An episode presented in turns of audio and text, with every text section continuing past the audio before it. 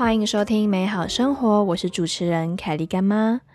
很久没有看到大家，不知道大家在疫情期间是不是过得还好？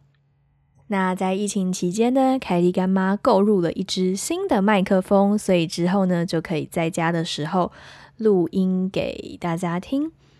想要来做一个新的特辑，是关于好书推荐的部分。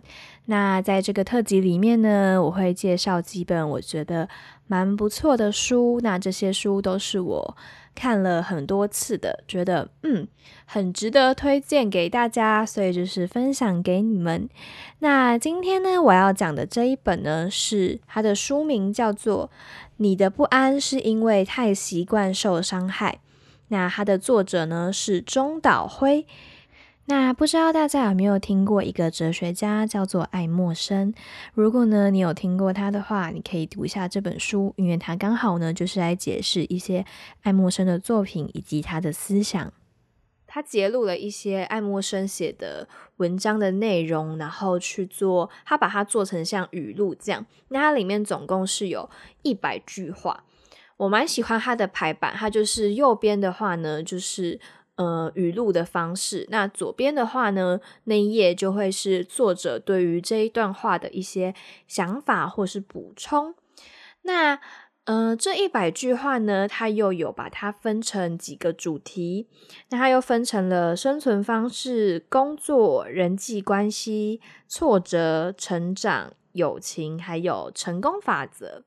那我觉得这本书，呃，第一个很棒的地方就是呢，因为我知道大家有时候可能看书会有一点点懒，或者是看到那种就是好像很多理论啊、很哲学的书，就觉得啊，好长好长，不知道要从何读起这样。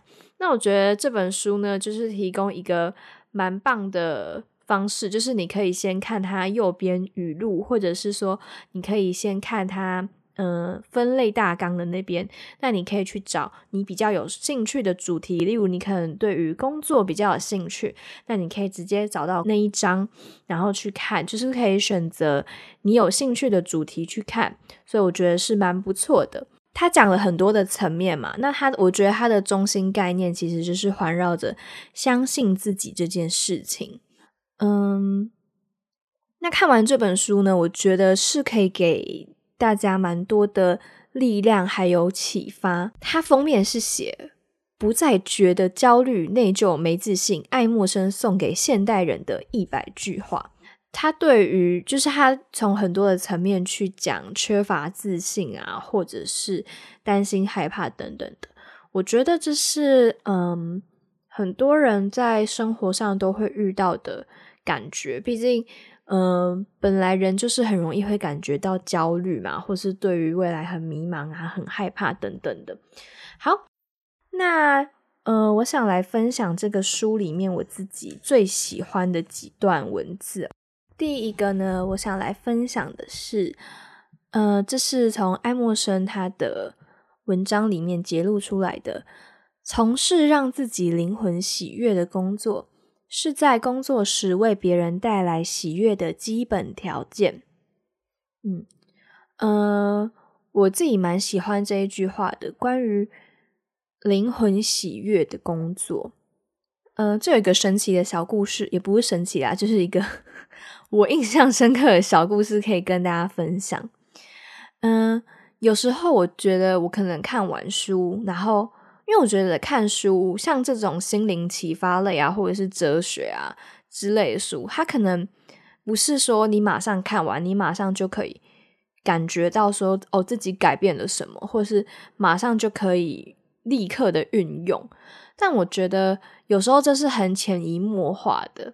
那为什么我会这样说呢？因为我刚才分享的那一句就是从事自己灵魂喜悦的工作，嗯。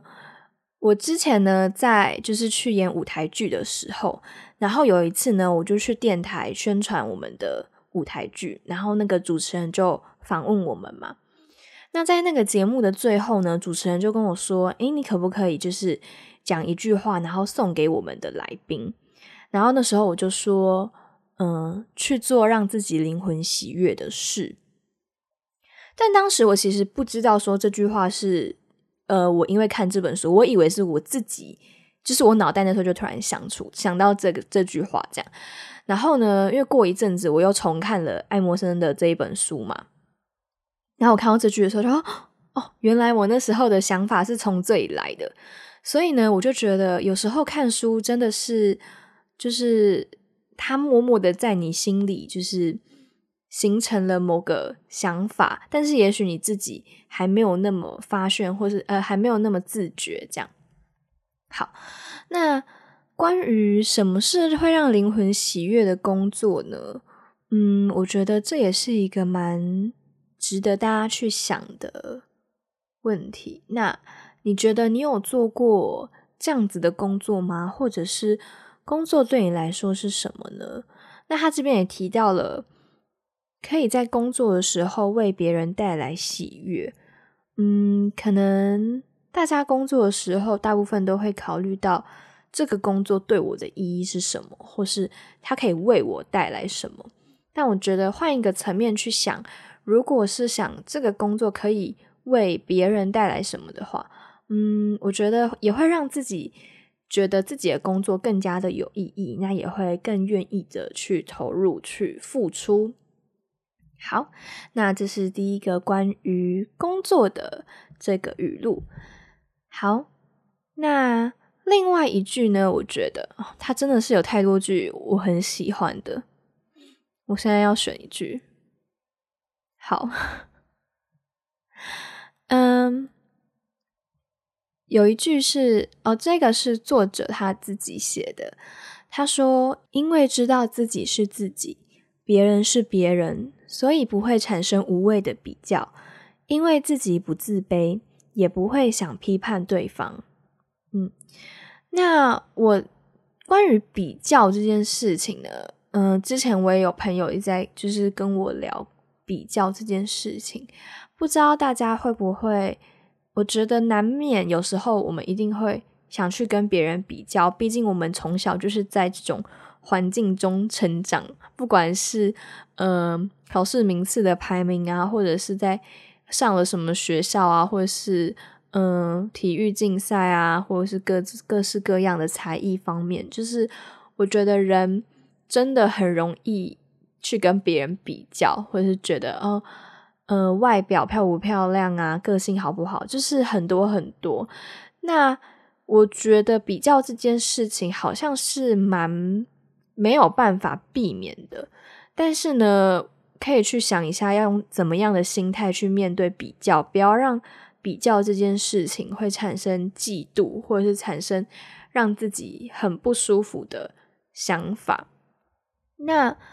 我觉得，尤其是在这个社群媒体很非常非常发达的时代，大家可能很常都在滑 IG，因为其实，在 IG 上啊，大家都会发出自己蛮生活美好的一面嘛，大部分啦，或者是很光鲜亮丽的照片。那有时候我们内心，嗯，真的就会不由自主的在想，哎呦，他。他看起来好像过得很好诶，他看起来好像很厉害，然后就会觉得哦，可是我觉得我好像很废啊，我好像都没什么成就之类的。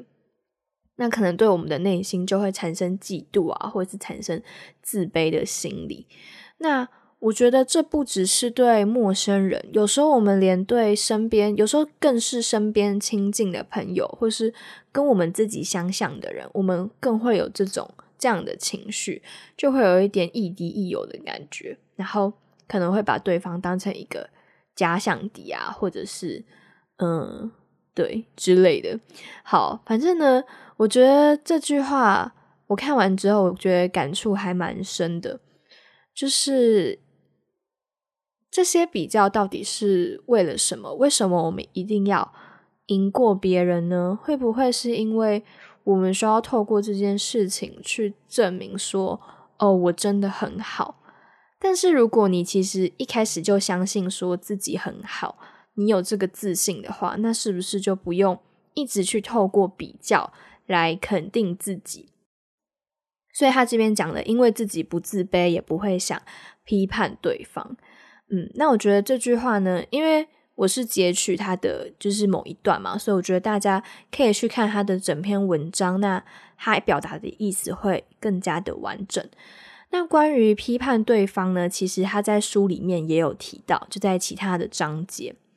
嗯，那还有说，就是当呃你在批判别人的时候，其实应该要停下来想一想，就是你批判别人的这种情绪，会不会是，就是这是不是因为你自己内心的。焦虑啊、不安啊，或是自卑，而导致你开始去批评别人。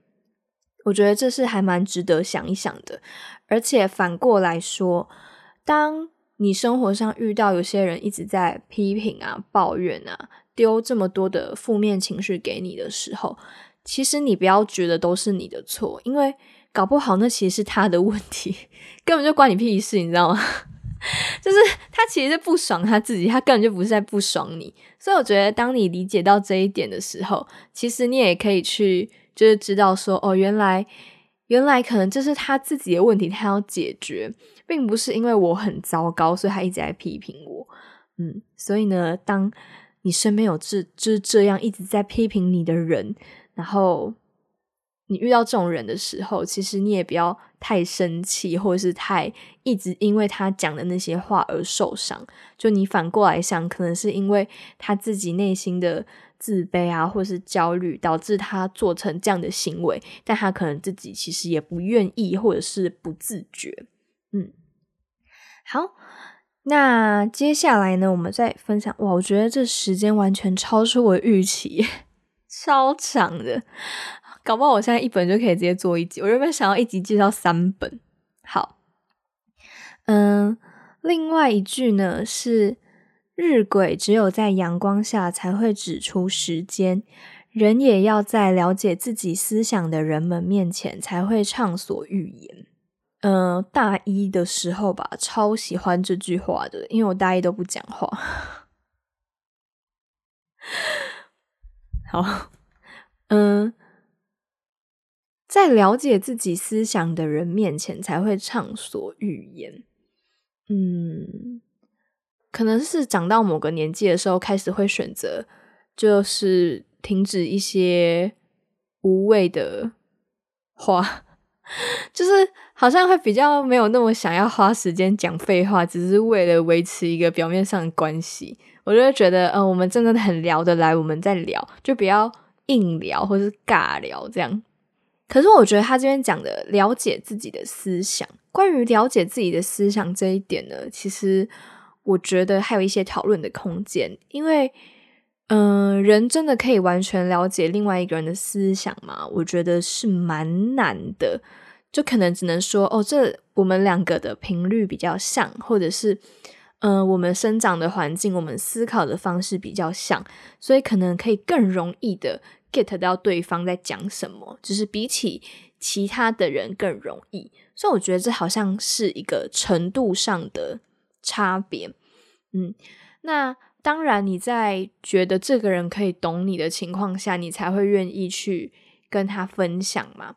那我觉得有这样的朋友其实是非常幸运，也非常幸福的，因为，呃，像有些朋友我在跟他们聊天的时候，常常就是。可能一开始我是很迷惘，或者是很不知如何是好的，然后可能讨论讨论之后，我们就会想出一些新的解法，或者是会得出一些新的感想，所以我就觉得，诶，这样子还蛮好的，就是有了新的成长，然后就会觉得每次跟这些朋友聊天的时候，都会有一种收获满满的感觉。所以呢，如果你身边有这样子的朋友，千万不要放过他。嗯，你要好好的珍惜他，然后并且就是很感谢他这样。好，我来珍惜那个可以让自己畅所欲言的朋友。好的，那三句我最喜欢的句子分享完了，好像什么，很像那种名言佳句中文课吗？好，反正就是大家如果呢有兴趣的话呢。还蛮推荐你们可以去买来看看的。那我也会把书名啊放在嗯我们的资讯栏的部分。对，那我可以再重复一次它的书名，叫做《你的不安是因为太习惯受伤害》。那讲完这一个这一本书呢，我想要再分享一个小小的故事，关于因为这本书其实是一直在讲自信、相信自己这件事情，那他是会一直去强调，就是相信自己的力量。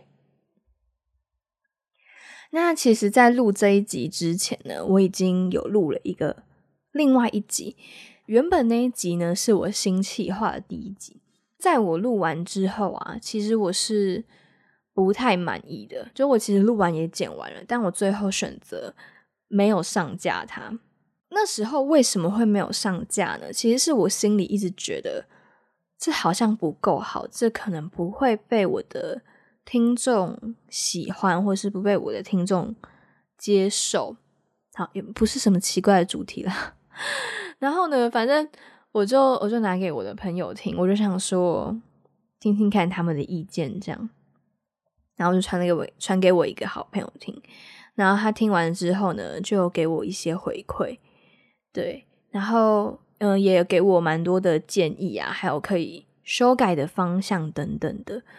那其实我觉得在这里面，我也发现一个很严重的问题嘛，就是我朋友那时候一直他就跟我说，不要一直说自己很无聊，就是在节目里面可能自己自嘲说啊，这个真的很无聊啊，什么就是对于自己讲话的内容没有自信。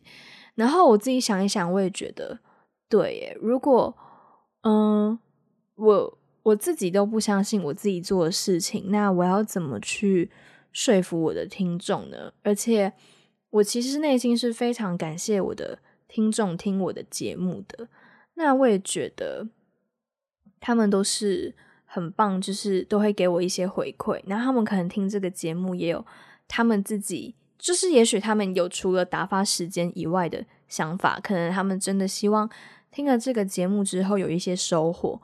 可是我却就是一直说我自己讲话内容很无聊。那在否定我自己呃讲话内容的同时，我觉得这样好像也否定了我的听众。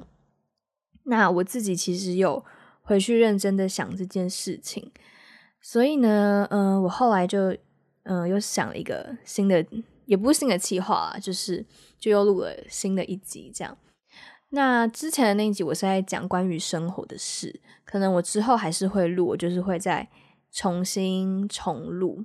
嗯，那关于自信这个东西，我觉得自己真的是蛮，不管是其实做 podcast 这件事情，虽然是我自己很喜欢、我很想做的事，可是我觉得我前一阵子蛮。迷惘的吧，就是也蛮低落的。因为有时候我可能去看那个后台的数据，我就会觉得这个节目好像不是很受欢迎，或者是好像还不够好，没有达到我预期中的成效。那我就一直去想说，是不是嗯我不够被观众喜欢？我要怎么做才可以被喜欢？但其实我很不想要陷入这样子的。想法里面，因为当你很想要去讨观众欢心的时候，有时候你反而没有办法好好的做你该做的事情。嗯，很害怕犯错而不敢去放手，就是放开来去做，反而就是会让你的东西变得很……就当你要求你只是要六十分及格的时候，你好像真的就只能拿出一个。勉强及格的东西，但永远没有办法变得更好。那，嗯，这也让我想到之前我在演戏的时候，有一阵子很常被导演骂，然后就是几乎每次排练我都会被骂。然后那时候常常就是排练排一排，然后导演就会就是会直接停下来嘛，就是说我哪里哪里有问题，然后就是要改这样，然后。我自己觉得，我那时候已经变成好，我要把所有我有问题的点记下来，然后我都不要犯错。所以其实我在表演的时候，我就是很认真的去，呃，好像只是去执行每一个每一个动作，然后希望这每一个动作都可以做到及格，然后好像我每每过了一个，我就是 check check check，就是 OK 这一段表演 OK 没事这样，然后就这种状态持续了应该两个礼拜左右吧，但是其实我那时候很不开心，然后我也压力很大，很焦虑，就会觉得自己的表演到底。到底意义是什么？就我觉得自己好像只是一个机器人，然后我又演的很烂，嗯，然后后来某一天呢，嗯，突然改变这个，就是突然改变原本的模式。是有一次导演就给我们看了一个表演的影片，然后呢，他是一个泰国的歌手，他叫嗯。普拉米吗？反正他是一个混血儿，然后就是他给我们看了一个他表演的片段。那他在他那个表演里呢，他就是他很开心的在那边唱跳，然后就是看得出来他非常的享受那个舞台，享受那个氛围。然后说看完之后，导演就跟我们说：“你觉得他看起来有在像，就是怕他哪一个音有没有唱的准吗？”然后我那时候才觉得说：“哦，好像。”当你真的完全的投入这件事情，完全的去相信你自己的表演，相信你自己的东西的时候，别人也会去相信。他不是每个观众在那边就是检查你每个音有没有唱对，他们他们不是来做这件事情的，他们他们是来看你的表演的。然后我觉得，当接收到这个讯息的时候，然后后来我就有一种好，就是我不要再管。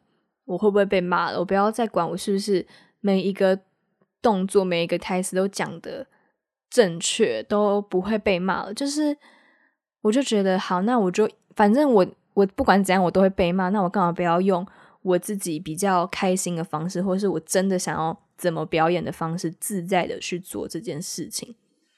那我觉得很神奇的是，当我真的放开来去做这件事的时候，我反而没有被骂了。而且，就是导演还说：“哦，我觉得今天讲还不错。”然后我就觉得很开心，我我第一次被称赞了，然后 就觉得很神奇。然后因为我觉得那个心态是，不管你在身体，就是你在身体上，其实就会有改变。可能你的动作无意间的就是会比较大。当你比较有自信的时候，所以我觉得这其实都是看得出来的。所以，嗯。我觉得那个不安啊，还有很焦虑、很害怕、很不相信自己这件事情，其实别人是看得出来的。不管你是不是在表演的时候，当然在表演的时候会被放大检视啦，因为你站在台上嘛，所以大家更容易可以去看出来。但在日常生活中，其实我觉得也是感受得到的。就如果是感受力比较明显的人，其实他们都是可以感觉到的。所以那时候呢，嗯。我读完这本书，然后还有我朋友跟我讲 podcast 那建议的时候，我那时候直觉就是我想到了这件事情，就是我觉得那个那个感受对我来讲是很像的，就是很压抑、很害怕。所以，呃，分享这个故事给大家，也是希望可以给大家一些鼓励吧。如果你真的有什么想做的事情的话，不管是在生活上啊，或者是你也是在做表演的人，可能做音乐啊、舞蹈啊，或者甚至嗯写作之类，就是嗯做一个及格或者是不会犯错的事情，跟做你真的想做的事情去放开来做，我觉得那个心情是完全不一样的。那。我觉得要做到这件事情的前提，真的是你要很相信你自己。那只有在你自己很相信自己的时候，别人才也会去相信你。好，那分享的这个小故事，看似好像有点没有太大的关系，但对我来说，我觉得蛮有关联的。好，不知道大家怎么想？好，那今天的分享呢，就先。告一段落，那录嗯之后呢，我还是还会想要再分享其他的书。如果呢你喜欢这个单元的话呢，也可以留言让我知道，嗯，你非常喜欢这个单元，或是你也有看过这本书，或是你想要推荐我其他的书，也欢迎你留言跟我分享。非常谢谢你，那希望防疫的生活大家可以加油。可能在家里很闷，有点无聊，那就听听我的节目，然后我们一起来看看书，然后一起度过这个防疫的阶段，也可以趁这个时间去做一些呃自己原本想要做但没有时间做的事情。那今天的美好生活呢，就到这边，感谢你的收听，我是凯莉干妈。哦，对了，那个如果呢你喜欢我的节目的话。欢迎呢，你可以追踪我们的 IG Kelly Good Life 二零二一，我也会把它放在我们的资讯栏的地方。那追踪我们的 IG 就可以获得第一手消息，但我不知道第一手消息到底是什么，就是可能一些节目的预告之类的。哦，好，去追一下嘛，我会分享我我的生活。嗯，好，那就这样子喽，大家拜拜。